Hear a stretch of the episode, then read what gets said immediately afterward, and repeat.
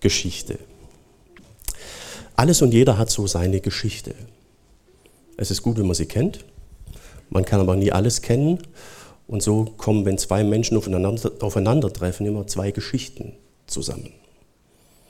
Sobald jemand anders in mein Leben tritt, wird es zur gemeinsamen Geschichte. Egal, ob ich das will oder ob ich das nicht will. Es ist einfach so. Als Jesus in unsere Zeitgeschichte trat, wurde seine Geschichte Teil unserer Weltgeschichte. Ob wir das heute wollen oder nicht, aber es war so. Geschichte ist nie allein. Sie hat immer Interaktion und man kann nicht immer so genau sagen, wie die eigene Geschichte verläuft, weil sie von anderen Geschichten abhängig ist. Die Bibel macht aber deutlich, dass er gerne seine Geschichte in dieser Welt mit uns gemeinsam schreiben und fortsetzen möchte. Darum wurde er Mensch, kam aus der Ewigkeit in die Zeit und Zeitgeschichte. Das ist auch unser Thema heute. Gott wird Mensch, deine Geschichte wird Gottes Geschichte. Gott wird Mensch, deine Geschichte wird Gottes Geschichte. Und damit schließen wir unsere Reihe über Advent und Weihnachten ab zum Thema Bethlehem. Heute Bethlehem Teil 4. Gott wird Mensch, deine Geschichte wird Gottes Geschichte, denn das Ganze spielt wieder in Bethlehem. Kleines Örtchen, aber dort wurde Weltgeschichte geschrieben. Das Ganze wird auch gleich in die Geschichte eingebettet, hier vom Lukas. Lukas Evangelium, er schreibt dort, zu jener Zeit ordnete Kaiser Augustus an, dass alle Menschen in seinem Reich gezählt und für die Steuer erfasst werden sollten. Diese Zählung war die erste und wurde durchgeführt, als Quirinius Statthalter der Provinz Syrien war und alle gingen hin, um sich einschreiben zu lassen, jeder in die Heimatstadt seiner Vorfahren. Statthalter, Steuerrecht, römischer Kaiser, Zeitgeschichte. Immer zu Weihnachten hört man da sehr viel äh, in den Medien und auch im Internet, viel Gutes, aber auch viel Murks. Jetzt kursiert gerade so, dass die ganze Datierung nicht so stimmen würde, dass alles später wäre gar nicht zusammenpasst, weil man sich auf Josephus stützt, so, so ein Geschichtsschreiber, jüdischen Geschichtsschreiber, zum Teil sehr gut. Ich habe hinterher auch ein Zitat von ihm, aber chronologisch ist er ein bisschen äh, nicht so einfach zu genießen. Ähm, aber es ist eben Geschichte und da ist die Frage, wie fasst man das jetzt zusammen? Wie kriegt man das Bild zusammen? Wovon geht man aus? Stimmt das denn jetzt wirklich gar nicht oder wie ist das? Ähm, wenn man vom Vorgänger von diesem Statthalter ausgeht, der hier genannt wird, dieser Quirinius, den nannte man bei Varus. Manche haben vielleicht schon von der Varus-Schlacht gehört. Ne? Neun nach Christus wurde er mit seinen Legionen im Teutoburger Wald in den Boden gestampft. Das war für die Römer ein Problem. Das war der Vorgänger von unserem Statthalter Quirinius in Syrien, der hier im Lukasevangelium erwähnt wird. Und dieser Varus war dann später Statthalter in Germanien von sieben bis neun nach Christus. Und ihr seht, da ist eine zeitliche Lücke. Ne? Das ist so, so, eine komische Geschichte so ein bisschen. Man weiß aber, dass Quirinius, der im Lukas-Evangelium erwähnt ist, ab drei nach Christus sehr offiziell Statthalter von Syrien war. Ist aber immer noch eine Lücke von vier vor Christus bis drei nach Christus. Ähm, man weiß, dass Quirinius aber ab 100 vor Christus, oder nicht 100, 1 vor Christus, 1 vor Christus, Betreuer des Kaiserenkels war, und zwar in den östlichen Provinzien, auch in Syrien. Der Kaiserenkel sollte schon mal auf die Regierung vorbereitet werden und sollte Regierungserfahrung bekommen. Da haben sie ausgerechnet Quirinius als Berater zur Seite gestellt. Warum? Sehr wahrscheinlich, weil er schon früher in Syrien Statthalter war. Es gab dann Probleme wegen der Steuer. Und so hat dann Quirinius irgendwann die Geschäfte komplett übernommen. Aber das war nach unserer Zeitrechnung vor Christus. Wir haben gerade das Matthäusevangelium gehört, die Weihnachtsgeschichte nach Matthäus. Da wird von Herodes dem Großen gesprochen. Der lebte von 73 bis 4 vor Christus. Das Problem ist nicht die Bibel, das Problem ist, dass unser Jahr Null nicht exakt die Geburt Jesu trifft. Es kam dann aber zu einer Steuerschätzung, wir nennen das ja heute Zensus. Ne? 2020 hat man so einen. Bei den Römern gab es das ab dem 5. Jahrhundert alle fünf Jahre. Es gab zwei verschiedene, einen für die römische Bevölkerung, für die Bürger, da ging es um die Steuer und um die Musterung und dann gibt es auch den in den Provinzen, da ging es nur um die Steuer. Unser Zensus 2020 dauerte wie lange? Ja, über ein Jahr. Zu römischen Zeiten dauerte sowas noch länger, vor allem bis die Zahlen erfasst waren in Rom. Und so kommt man dann wieder an das Jahr Null ran. Geschichte. Die Weihnachtsgeschichte beginnt mit einem Verwaltungsakt, mit Steuerrecht. Das trägt bestimmt zur Weihnachtsstimmung bei. Aber das war der Grund, warum dann Josef und seine Frau Maria sich auf den Weg machten. Hier heißt es auch, Josef machte sich auf den Weg aus Galiläa, wir haben gehört, so circa 150 Kilometer. Aus Nazareth ging er nach Judäa in die Stadt Davids, nach Bethlehem. Das Königsgeschlecht David entstand in Bethlehem. Denn er stammte aus der Familie des Königs David. Dorthin ging er, um sich einschreiben zu lassen, zusammen mit Maria, seiner Verlobten, die war schwanger. Und hier erfahren wir, dass wir offenbar die Registrierung, haben wir schon eben gehört, in der Heimatstadt, also im Herkunftsort vornehmen musste. Und bei Ehepaaren war es offenbar der Herkunftsort des Mannes. Darum Bethlehem, weil Josef, der Mann Marias, aus der Königslinie vom Haus Davids stammte. Sie entstand in Bethlehem, nahe bei Jerusalem. Jerusalem, wichtige Stadt, Bethlehem, eigentlich unbedeutendes Kaff, aber dort entstand Weltgeschichte. Weil Gott an diesem Punkt in unsere Geschichte eingegriffen hat und zeitgeschichtlich wurde, Teil unserer Zeitgeschichte geworden ist. Ja, dort angekommen ging es dann los. Ne? Wer schon mal bei einer Entbindung dabei war, der weiß, dass das nicht immer so ganz geplant abläuft. Während sie dort waren, kam für Maria die Zeit der Entbindung. Sie gebar ihren Sohn, den Erstgeborenen, wickelte ihn in Windeln und legten ihn in eine Futterkrippe im Stall. Und in der Herberge hatten sie keinen Platz gefunden. Bethlehem war ein kleines Kaff, nah bei Jerusalem. In Jerusalem, der größeren Stadt, gab es viel, viel mehr Leute, die sich registrieren mussten. Wahrscheinlich hat man die Reise auch mit einem der religiösen Feste verbunden. Als Israelit musste man mehrmals im Jahr in Jerusalem im Heiligtum erscheinen. Da waren plötzlich doppelt so viele Leute in der Stadt als Bevölkerung. Das alles zusammen führte zum gewissen Überlauf in der Gegend. Und so landete Jesus in einer Futterkrippe. Warum? Wegen dem römischen Staat, wegen einem Zensus und wegen der Steuer. Der Sohn Gottes unterlag der Zeitgeschichte. Gott wurde Mensch. Ich habe zu Anfang gesagt, dass unsere persönliche Geschichte nicht so ganz planbar ist. Sobald jemand in unser Leben tritt, haben wir zwei Geschichten. Wenn wieder jemand in unser Leben tritt, man hat viel mit, mit ihm zu tun, hat man drei Geschichten und, und, und. Dann gibt es aber noch die Zeitgeschichte drumherum, die kann man sich auch nicht auswählen. Man ist Teil dieser Geschichte.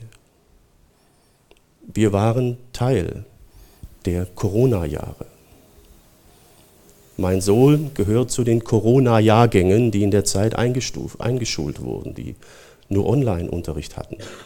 Haben uns nicht ausgesucht. Das ist der Zusammenhang, in den wir hineingestellt wurden.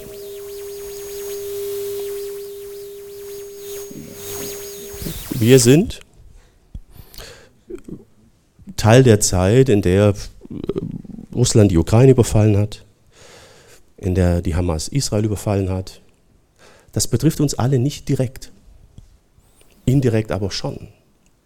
Denn es läuft in unseren Straßen, in unseren Häusern und Familien ab. Wir sind immer Teil der Zeitgeschichte. Und die können wir uns nicht aussuchen. Wir können nur überlegen, wie wir damit umgehen.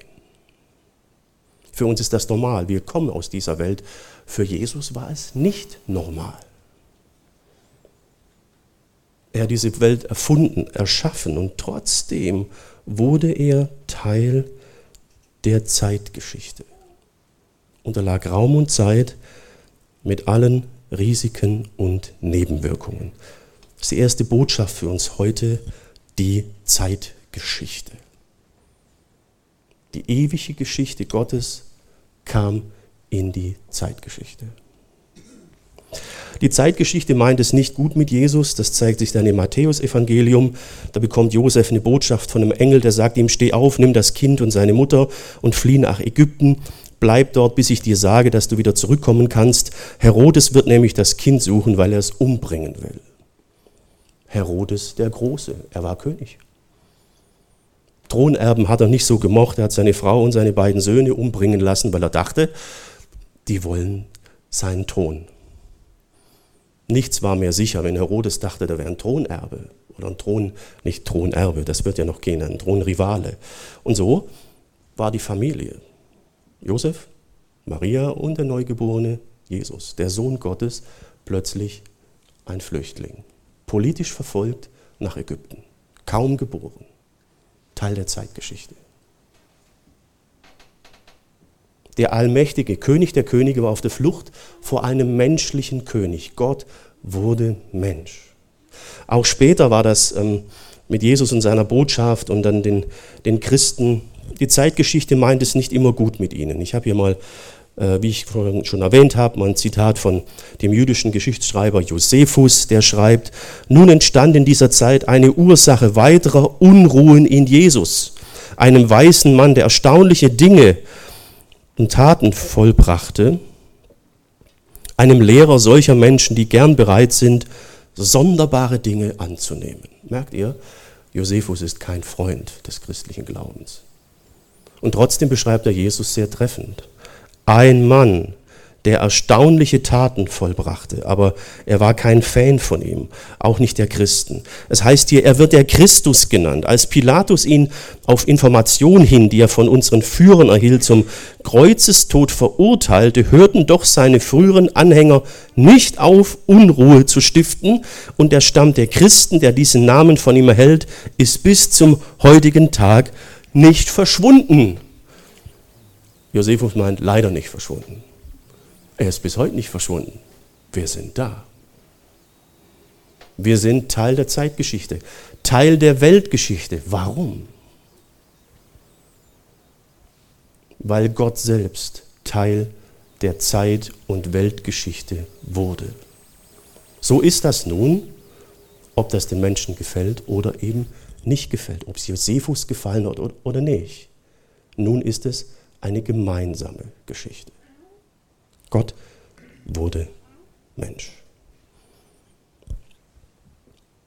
Er hat sich dem Ganzen unterstellt, hätte er auch anders machen können. Ne? Er war ja nun allmächtig, er hätte auch anders auftreten können. Wir haben in der Schriftlesung das gerade gehört, hier noch ein kleiner Ausschnitt, da heißt es, der Sohn Gottes ist das Ebenbild des unsichtbaren Gottes, der Erstgeborene, der über der gesamten Schöpfung steht, denn durch ihn wurde alles erschaffen, was im Himmel und auf der Erde ist, das Sichtbare und das Unsichtbare, Könige und Herrscher, Mächte und Gewalten, das ganze Universum wurde durch ihn geschaffen und hat in ihm sein Ziel erreicht. Er war vor allem anderen da und alles besteht durch ihn. Und es geht noch weiter und man merkt, wenn man die Grammatik analysiert, dass Paulus äh, Rittberger schlägt. Er konnte mit menschlicher Sprache nicht mehr ausdrücken, was er beschreiben möchte. Das ist Jesus. Er wurde Mensch, landete wegen der Steuerpolitik der Römer in einer Futterkrippe, obwohl er alles erschaffen und erfunden hat. Also Weihnachten ist eine groteske Verdrehung der Verhältnisse. Was an Weihnachten geschehen ist, ist völlig unmöglich. Aber es ist geschehen. Ähm, Johannes Evangelium wird es dann auch beschrieben, ganz kurz. Johannes ist ein bisschen kürzer als Paulus. Johannes sagt, er kam in seine eigene Schöpfung, durch seine Geschöpfe, die Menschen wiesen ihn ab.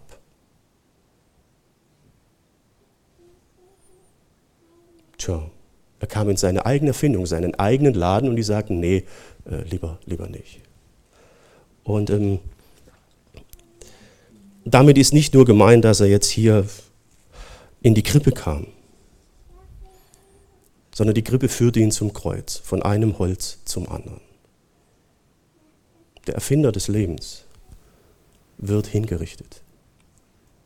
Gott wurde Mensch. Teil der Zeitgeschichte.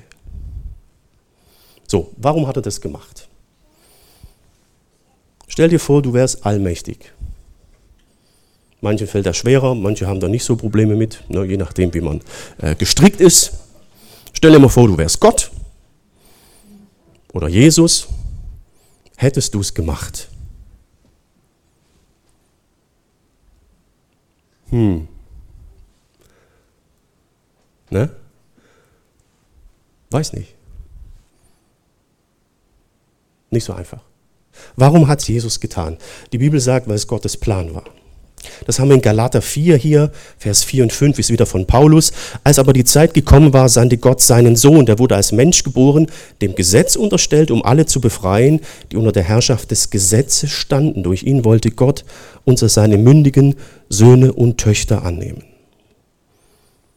Gott hat den Zeitplan gehabt, dann hat er Jesus gesandt. Das war zu der Zeit, als die Römer das Sagen haben. Dann wurde er Mensch zur Zeit von Augustus, als Quirinius Statthalter in Syrien war.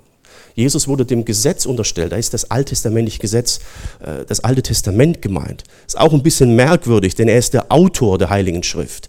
Er hat es erfunden, er ist Gott. Jetzt ist er dem selbst unterstellt. Das macht auch nicht jeder einfach so mit. Wenn man mal eine hohe Position hatte, fällt es uns Menschen oft sehr, sehr schwer, die zweite Reihe zu suchen einen Nachfolger wirklich ranzulassen. Ne? Jesus hatte damit offenbar kein Problem, Gott sei Dank. Er wurde aber nicht nur dem Gesetz im Alten Testament unterstellt, sondern den Gesetzmäßigkeiten unserer Zeit und Welt. Und die hat er kennengelernt, bevor er sprechen konnte. Er war auf der Flucht vor Herodes. Es war Gottes Plan.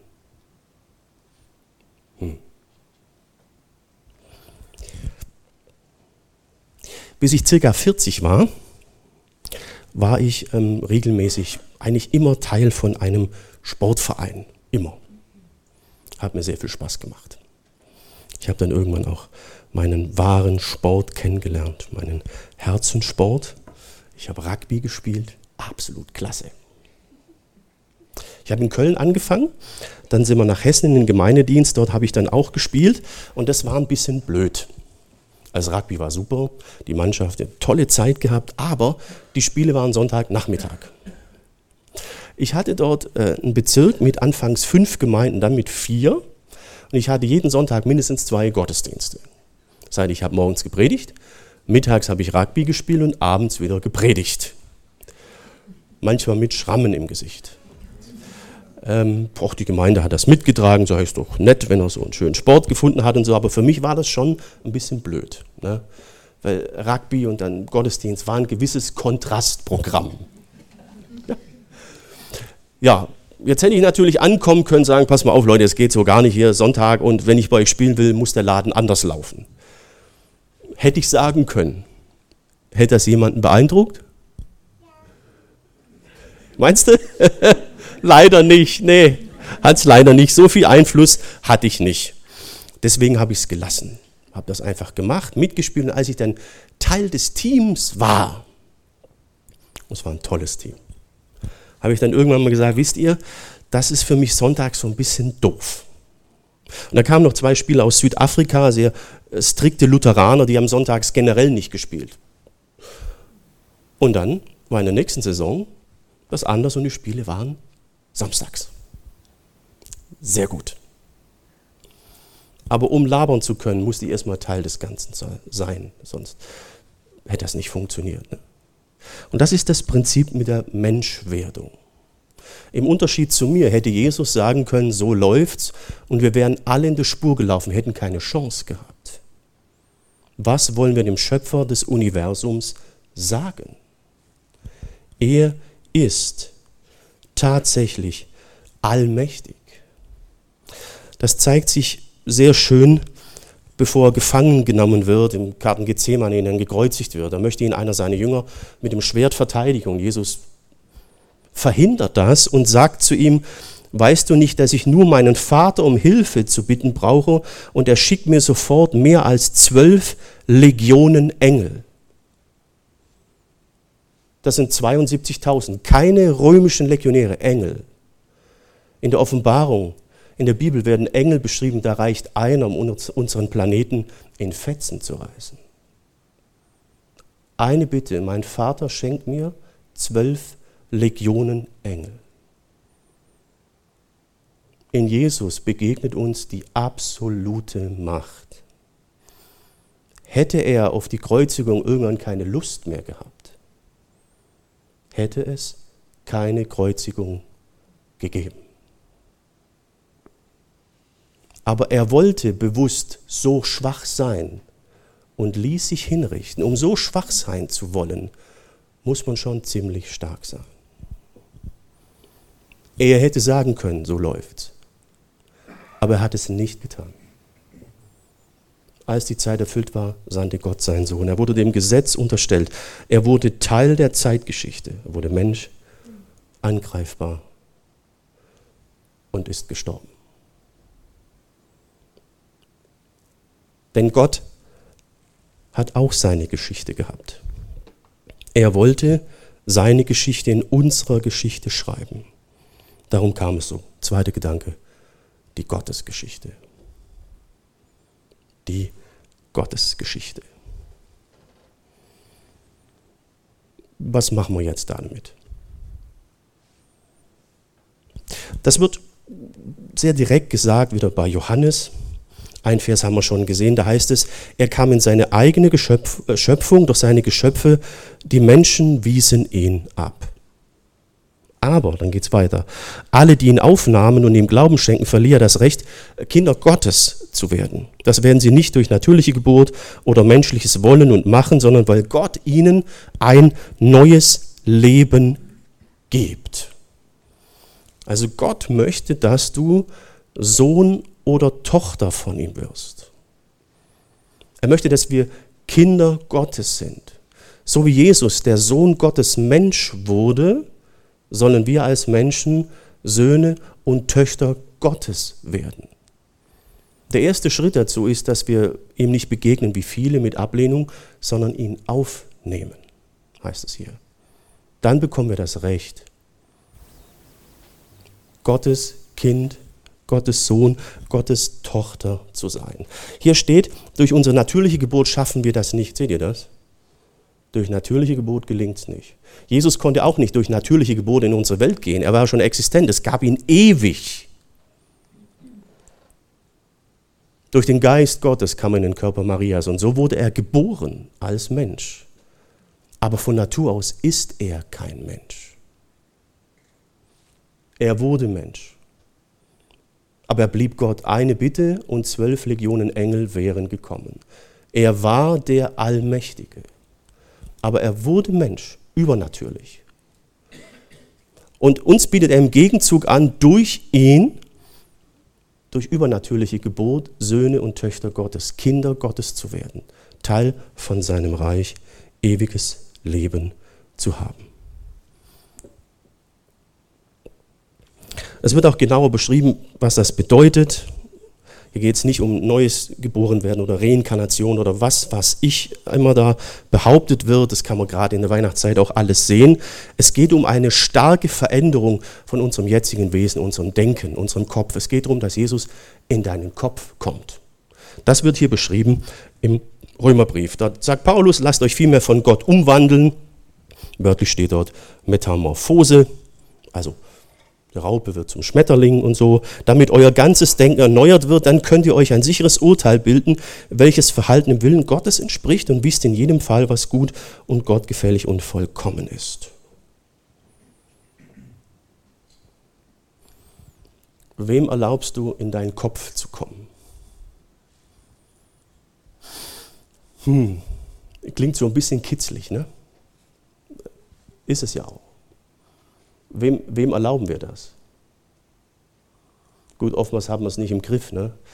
Wenn wir am Einschlafen im Bett liegen und da flimmert immer noch irgendwas durch unseren Kopf, dann ist wieder irgendwas tiefer in uns eingedrungen, als vielleicht gut gewesen wäre. Ist im Medienzeitalter vielleicht viel zu oft so der Fall, aber wen lassen wir bewusst in unseren Kopf? Derjenige muss erstens sehr vertrauenswürdig sein, zweitens muss er wissen, was er tut, muss er Kompetenz haben. Die Bibel meint, Jesus ist beides in Vollkommenheit. Jesus ist vertrauenswürdig. Er kennt alle unsere und deine Geschichten. Seit es dich gibt, hat er alles gesehen. Alles gehört. Wegen unserer Geschichten wurde er Mensch. Denn wegen unserer Geschichten ist zwischen uns und Gott so ein Problem. Da hat sich was angestaut im Laufe des Lebens, im Laufe der Menschheitsgeschichte. Und Jesus war bereit, das als Mensch auf sich zu nehmen.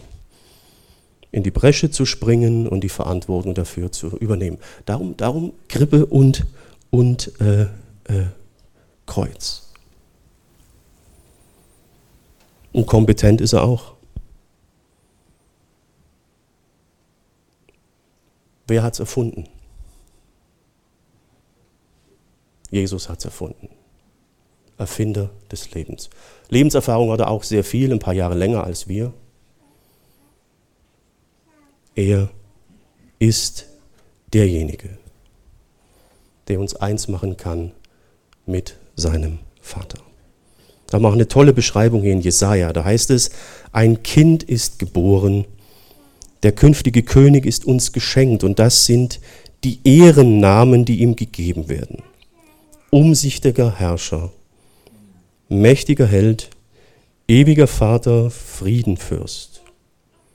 Seine Macht wird weit reichen und sein dauerhafter Friede wird einkehren. Er wird auf dem Thron Davids regieren und seine Herrschaft wird für immer Bestand haben. Der Zeitpunkt steht noch aus, wir warten darauf. Er hat gesagt, er kommt wieder zurück. Wir sagen das ja im Glaubensbekenntnis. Ne? Von dort wird er kommen.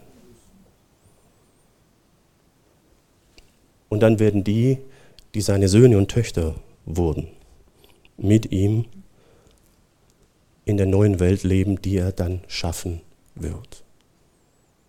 Ewiger Friede. Offenbarung sagt, kein Leid, keine Trauer, kein Geschrei. Was einmal war, ist für immer vorbei. Aber er macht es nicht von oben herab. Er, er kam von oben herab, ne? Ja, aber er ist den Menschen nicht von oben herab begegnet. Er kam von oben, um uns als Menschen begegnen zu können.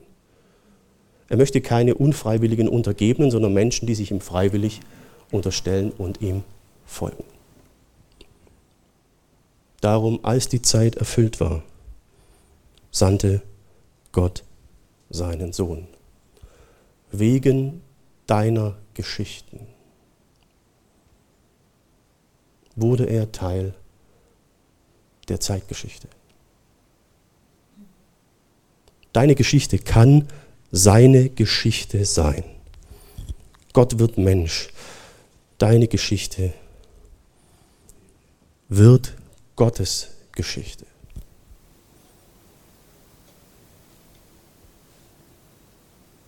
Alle, die ihn aufnahmen, bekamen das Recht, Gottes Kinder zu sein. Was ist deine Antwort?